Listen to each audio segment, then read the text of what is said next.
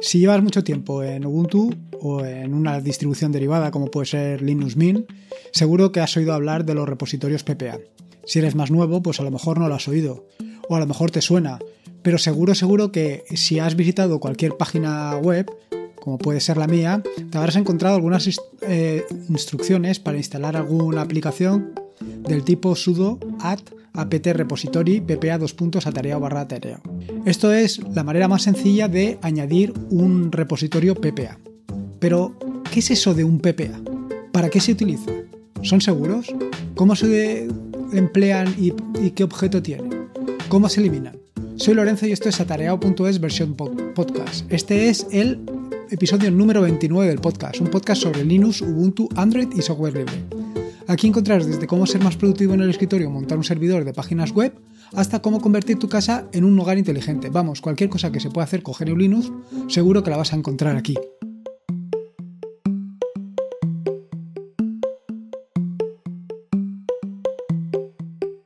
Y es que hoy te voy a hablar sobre los PPAs. Antes que nada y sobre todo para los más nuevos, es probable que no sepas lo que es un repositorio.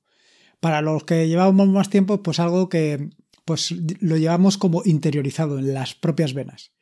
Eh, un repositorio no es más que un almacén de archivos, un lugar donde se encuentran todos los archivos, todo el software que podemos instalar en nuestro eh, equipo. En Ubuntu y derivados hay repositorios oficiales y no oficiales. para cada versión de Ubuntu se lideran cuatro repositorios oficiales: Main, Universe, Restricted, Multiverse. Main es el software libre soportado por Canonical. Universe es el software libre mantenido por la comunidad. Restricted son controladores propietarios y Multiverse es software propietario o bajo copyright o con algún tipo de aspecto legal. Eh, si vas a, archive.ubuntu.com barra ubuntu barra dist, esto lo puedes encontrar en las notas del programa, puedes ver todo esto en vivo y en directo. Pero no hace falta que te vayas a esa página, simplemente desde la aplicación de software y actualizaciones de Ubuntu puedes ver eh, los cuatro repositorios oficiales y es más, puedes activar los que quieras y desactivar los que no quieras. Por ejemplo, si no quieres tener controladores propietarios porque eres más de software libre y y tampoco quieres tener software eh, controladores eh, privativos o en fin, todo lo que tiene que ver con lo que no es software libre, simplemente tendrás que desactivar los repositorios restricted y multiverse. Pero bueno, todo esto son opciones. Tú siempre puedes adaptarte o, acogerte a las que tú creas más interesantes. Aparte de esto, eh, todas estas aplicaciones las puedes encontrar desde el centro de software de Ubuntu.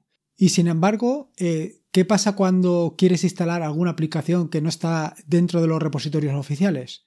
Bueno, pues para este caso existen repositorios eh, mm, oficiales, pero de, no de Ubuntu, no mantenidos por Ubuntu, sino mantenidos por otras empresas. Como puede ser, por ejemplo, Google tiene sus propios repositorios oficiales, desde los cuales tú te puedes instalar, por ejemplo, Google Chrome.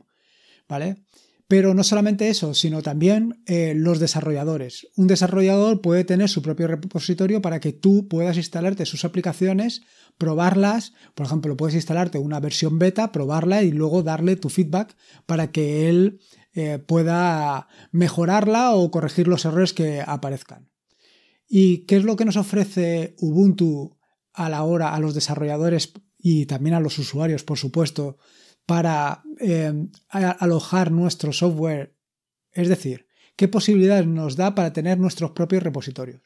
Bueno, pues Ubuntu o Canonical en este caso lo que nos ofrece es Launchpad. Launchpad es un servicio en el que tú puedes alojar eh, tus propios repositorios, tú como desarrollador o incluso si no eres desarrollador y simplemente quieres eh, alojar algún repositorio de alguna aplicación en concreta. ¿Y esto en qué se materializa? Bueno, pues esto se materializa en lo que se llaman PPAs. PPA no es más que un, eh, un acrónimo de Personal Package Archive y no es más que un repositorio o almacén de archivos mm, personales, bueno, de archivos en lo que se refiere a software hospedados en Launchpad. ¿Y realmente para qué se utilizan los PPAs? Bueno, la cuestión es que cuando Ubuntu incluye software dentro de sus repositorios oficiales, estos tienen que cumplir una serie de características, entre las que, se, entre las que evidentemente están pues mantener lo máximo posible la estabilidad del sistema. Es decir, no van a instalar una nueva versión de un paquete eh, de un software determinado para que este paquete rompa eh, la funcionalidad completa del sistema. Para evitar esto, Ubuntu lo que hace es comprobar que todas las aplicaciones y todos los paquetes son compatibles con su sistema. Pero ¿qué pasa cuando un desarrollador concreto en un momento determinado quiere eh, liberar una nueva versión o una nueva aplicación? Bueno, pues que esto inmediatamente no se incorpora dentro del software de Ubuntu, no se incorpora dentro de, las, de los repositorios oficiales, sino que tienen que pasar una criba para que eh, puede incorporarse. ¿Qué es lo que sucede? Pues que esto, este trabajo de comprobación, puede llevar semanas, meses o incluso años. Eh, es decir, en un momento determinado, una determinada aplicación o una determinada versión puede nunca jamás entrar dentro de los repositorios oficiales. Entonces, ¿qué es lo que podemos hacer para poder eh, instalar una aplicación que no se encuentra dentro de los repositorios oficiales? Pues precisamente utilizar los PPAs, este, esta plataforma que Canonical, Ubuntu, nos pone a nuestra disposición para poder instalar em, estas aplicaciones.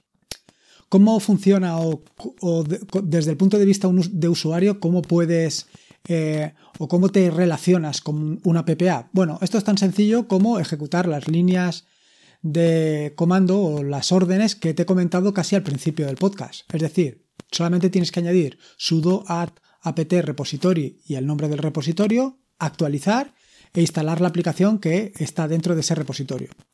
Dicho esto, eh, en las últimas versiones de Ubuntu no hace falta que hagas sudo eh, apt update, porque directamente en la primera de las líneas, la de sudo apt repository, ya se realiza eh, la actualización. La primera de las líneas, como digo, es la que añade el repositorio a la lista de repositorios que tiene nuestra instalación. La segunda actualiza eh, la lista de paquetes que se pueden instalar en nuestro equipo y la tercera instala el paquete. Es así de sencillo. ¿Y exactamente en qué consiste esto de añadir un repositorio a nuestro equipo? Bueno, pues simplemente se trata de añadir un nuevo repositorio a la lista de repositorios que ya existen por defecto.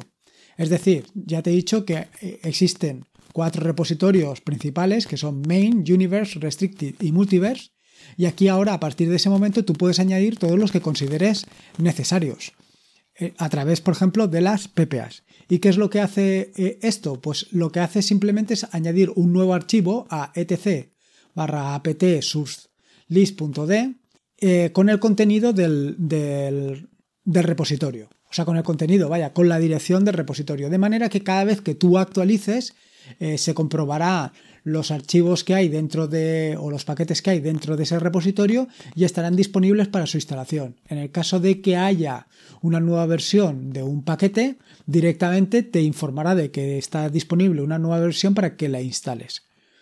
Al final todo esto no es más que ponerlo lo más fácil posible tanto a desarrolladores como a, como como a ti, como a un usuario como tú.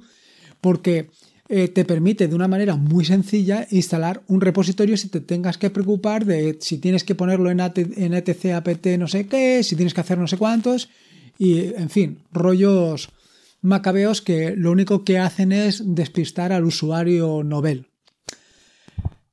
Ah, tengo que hacer una mención y es que algunos eh, desarrolladores cuando instalas un paquete dev directamente añaden eh, las entradas correspondientes para su repositorio en, en, el archivo, es decir, te añaden directamente el repositorio. Uno de los que lo hacen es Google.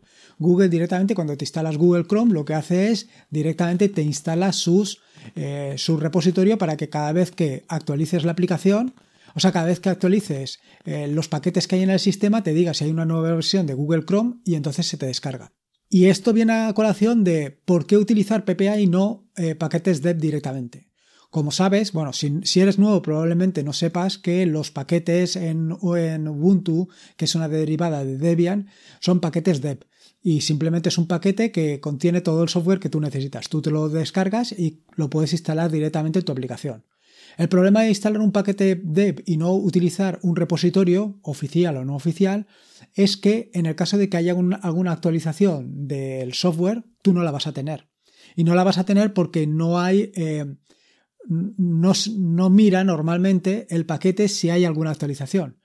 Esto sí que lo haces directamente al añadir el repositorio. Al añadir un PPA, cuando actualizas la lista de paquetes, directamente te dice si hay una nueva versión del que tú tienes. Con lo cual, es muy interesante trabajar siempre con PPAs, siempre y cuando sea posible y siempre y cuando eh, la PPA sea o bien de confianza o bien oficial.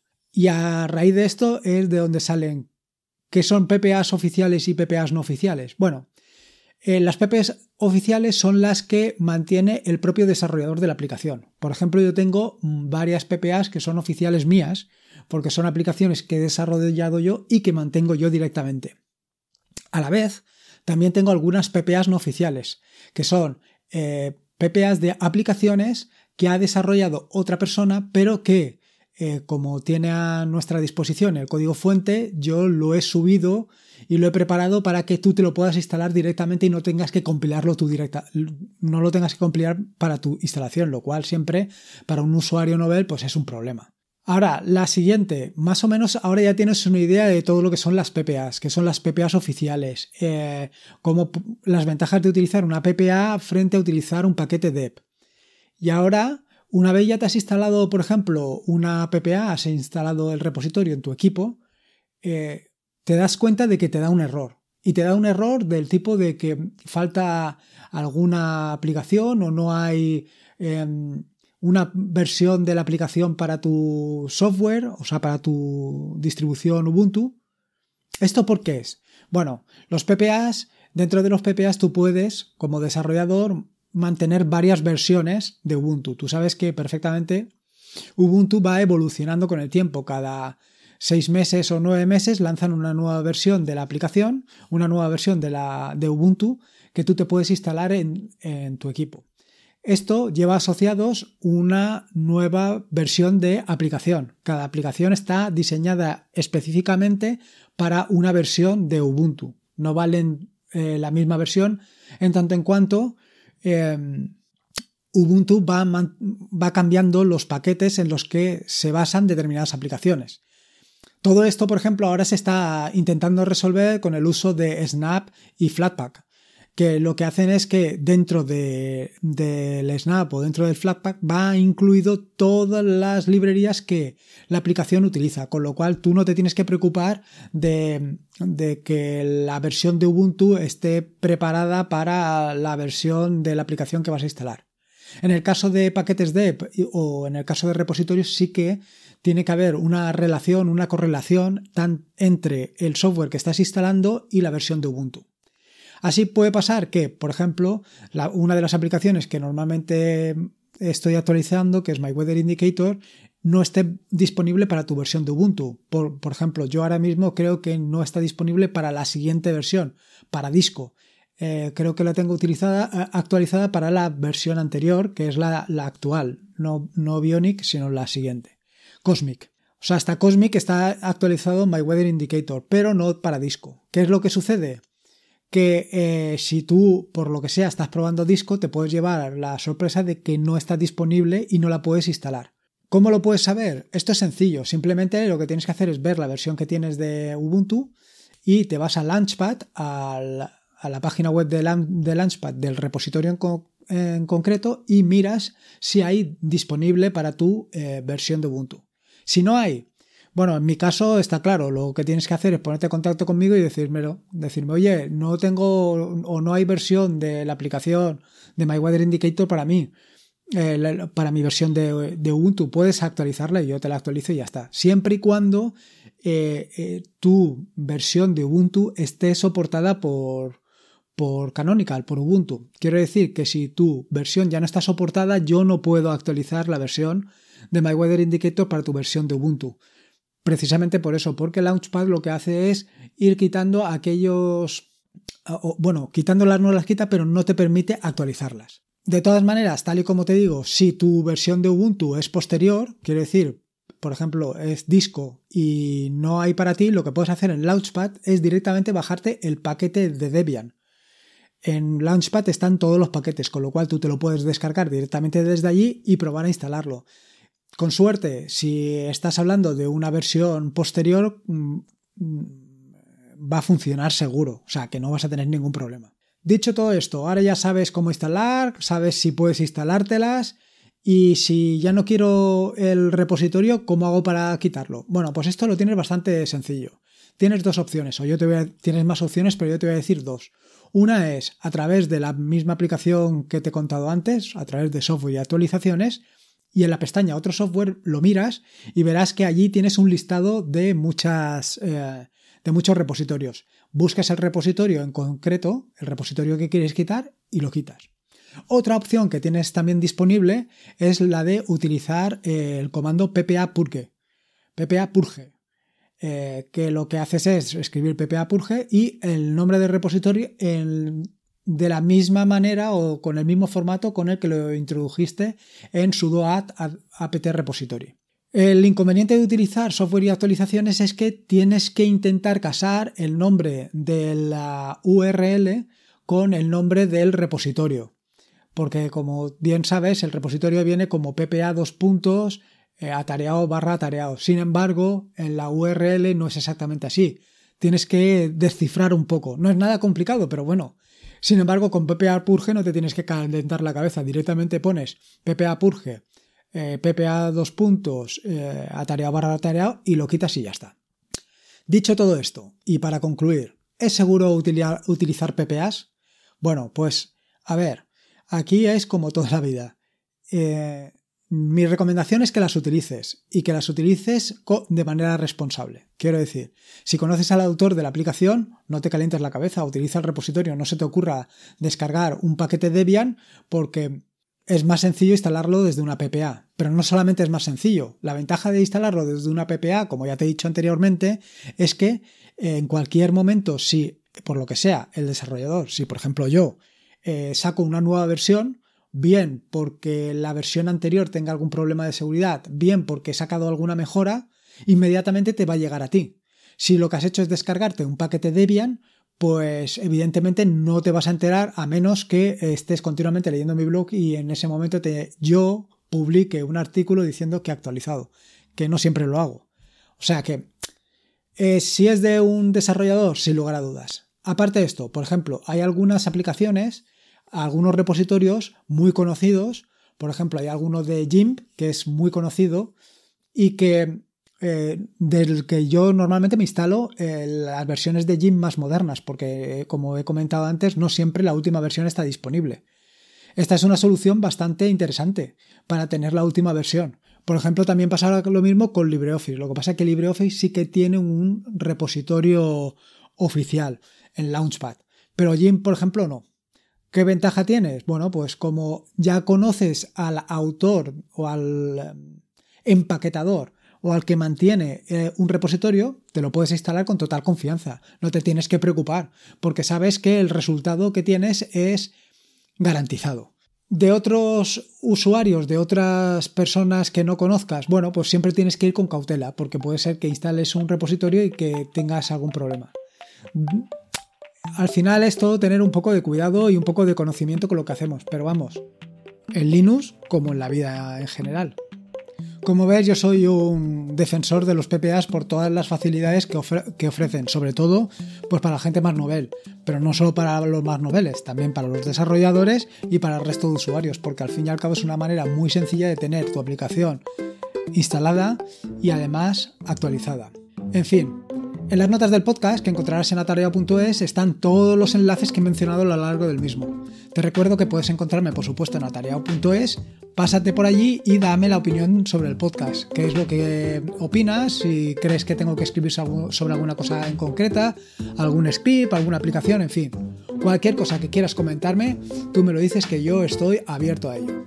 Recuerda que la vida son dos días y que uno ya ha pasado, así que disfruta como si no hubiera mañana y si puede ser con Linux, mejor que mejor. Me quedo aquí un rato más escribiendo un nuevo artículo que publicaré en breve. Venga, un saludo y nos vemos el jueves.